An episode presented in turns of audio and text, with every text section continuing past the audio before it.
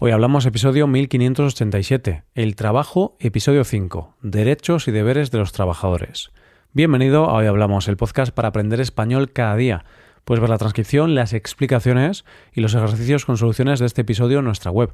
Ese contenido te puede ayudar en tu rutina de estudio de español. Hazte suscriptor premium en hoyhablamos.com. Buenas oyente, ¿qué tal? Llegamos al final del tema del mes y lo hacemos poniendo en valor todo lo conquistado por la lucha de los trabajadores. Hoy hablamos de los derechos y deberes de los trabajadores. Hay una expresión española que dice, con esto y un bizcocho, hasta mañana a las 8. ¿Qué quiere decir? Es una expresión que se utiliza cuando se da por terminado algo o incluso para despedirse. Pues bien, nosotros hoy podemos emplear esta expresión en relación con el tema del mes, porque hoy llegamos al último episodio de este tema del mes, que hemos dedicado al trabajo. Ha sido un mes donde hemos abordado este tema desde muchos puntos de vista, desde el Día Internacional del Trabajador hasta las diferencias entre ser autónomo o ser empleado. Hoy llegamos al último episodio y me da la impresión de que con el tema que vamos a tratar cerramos un poco el círculo. ¿Por qué digo esto? Porque empezamos con la lucha de los trabajadores para lograr la jornada laboral de ocho horas y ese fue el comienzo del Día Internacional del Trabajador. Y hoy vamos a terminar con los derechos y también los deberes de los trabajadores. Cuando hablamos de los derechos y deberes de los trabajadores en España, nos referimos, aunque parezca una obviedad, a que todo trabajador tiene una serie de derechos en su trabajo y a la vez una serie de obligaciones que tiene que cumplir en su puesto de trabajo. Pero esto no es algo que se decide entre trabajador y empresario en privado. No, estos derechos y deberes están reflejados en la norma básica de las relaciones laborales de nuestro país. Es cierto que después, empresario y trabajador pueden negociar para aumentar esos derechos o para regular ciertos aspectos más concretos de lo que tiene que hacer el trabajador, pero hay unos básicos que hay que cumplir siempre por ley.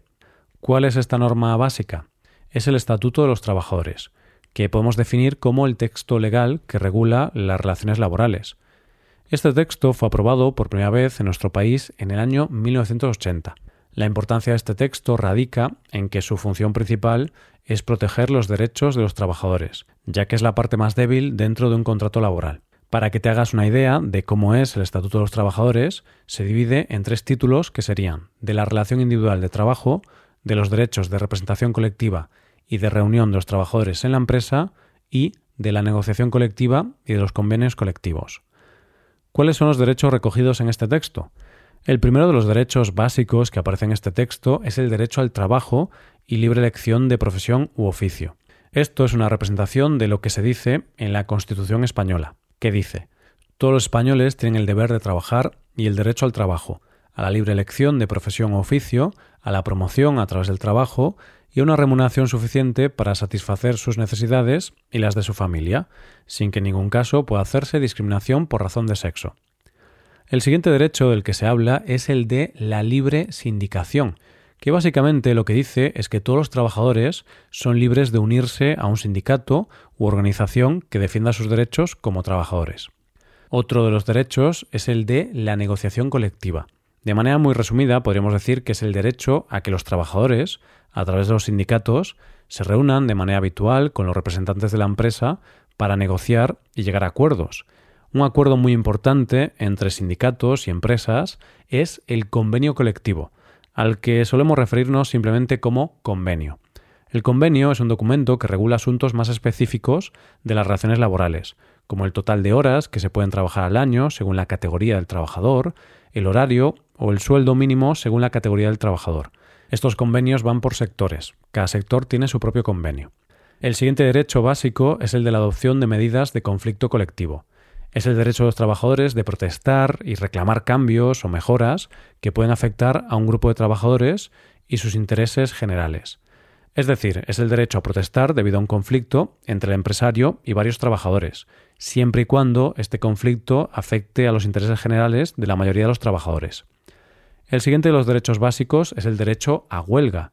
Esto quiere decir que todo trabajador tiene derecho a participar en la huelga siempre y cuando sea una convocatoria oficial. Recuerda que una huelga es un tipo de protesta en la que los trabajadores dejan de trabajar para hacer presión a la empresa. El derecho a reunión es el siguiente de los derechos fundamentales de un trabajador. Básicamente, esto quiere decir que los trabajadores tienen derecho a reunirse. Por último, el derecho básico a la información, consulta y participación en la empresa. Es decir, que como trabajador tienes derecho a conocer la información sobre la empresa en la que trabajas, consultar dudas sobre ella y participar en las decisiones de la misma. Y la lista de derechos sigue. Ahora vamos a hablar de los derechos relacionados con la propia actividad del trabajo y con el contrato de trabajo. El primero de estos derechos es el de la ocupación efectiva. ¿Esto qué quiere decir? Que el empresario o empleador tiene que proporcionar al trabajador un trabajo real y adecuado a sus capacidades, su puesto y categoría laboral. Vamos, que tienes derecho a poder trabajar en lo que señala tu contrato. No pueden dejarte sin trabajo ni tareas. El siguiente derecho es el de la promoción y formación profesional en el trabajo. Todo trabajador tiene derecho a un ascenso dentro de la empresa y acceder a la formación profesional de su puesto de trabajo y así mejorar en su trabajo. Otro de los derechos es a no ser discriminado. Así lo describe el Estatuto de los Trabajadores. Derecho a no ser discriminados directa o indirectamente para el empleo, o una vez empleados, por razones de sexo, estado civil, edad dentro de los límites marcados por esta ley, origen racial o étnico, condición sexual, religión o convicciones, ideas políticas, orientación e identidad sexual, expresión de género, características sexuales, afiliación o no a un sindicato, así como por razón de lengua, dentro del Estado español. Tampoco podrán ser discriminados por razón de discapacidad siempre que se hallasen en condiciones de aptitud para desempeñar el trabajo o empleo de que se trate. A continuación tenemos el derecho a su integridad física y a una adecuada política de prevención de riesgos laborales. Esto es algo muy básico que implica cumplir las normas de seguridad en el trabajo, de prevención de riesgos laborales y de higiene.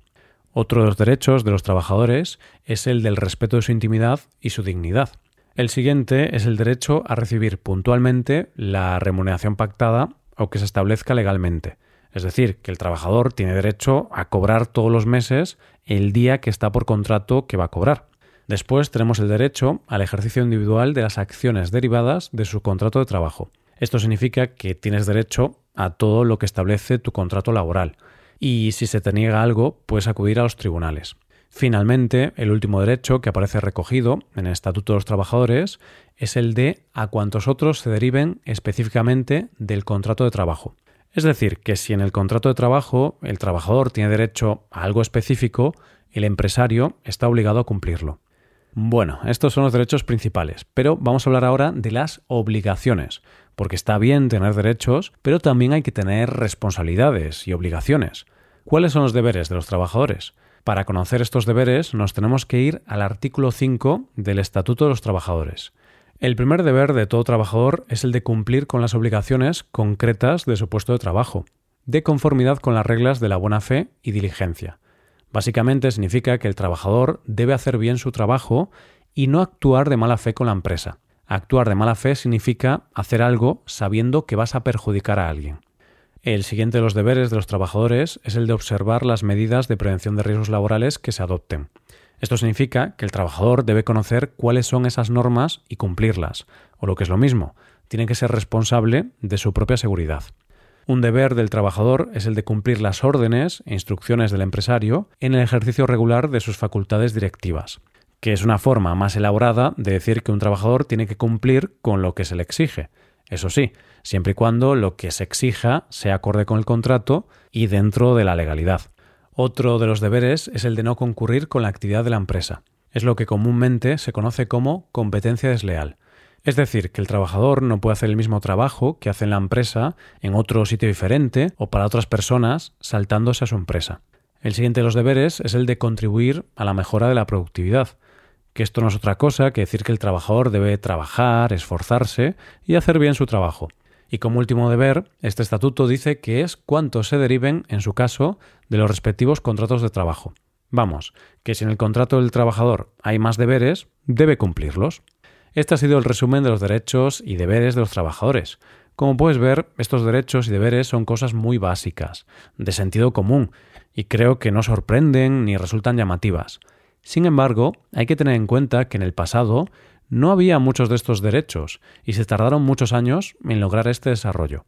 Y aquí terminamos. Con un gran pesar tenemos que despedirnos de nuestro tema del mes, un tema en el que hemos visto todo lo relacionado con el trabajo. Así que no me queda más que decir, con esto y un bizcocho, Hasta mañana a las 8.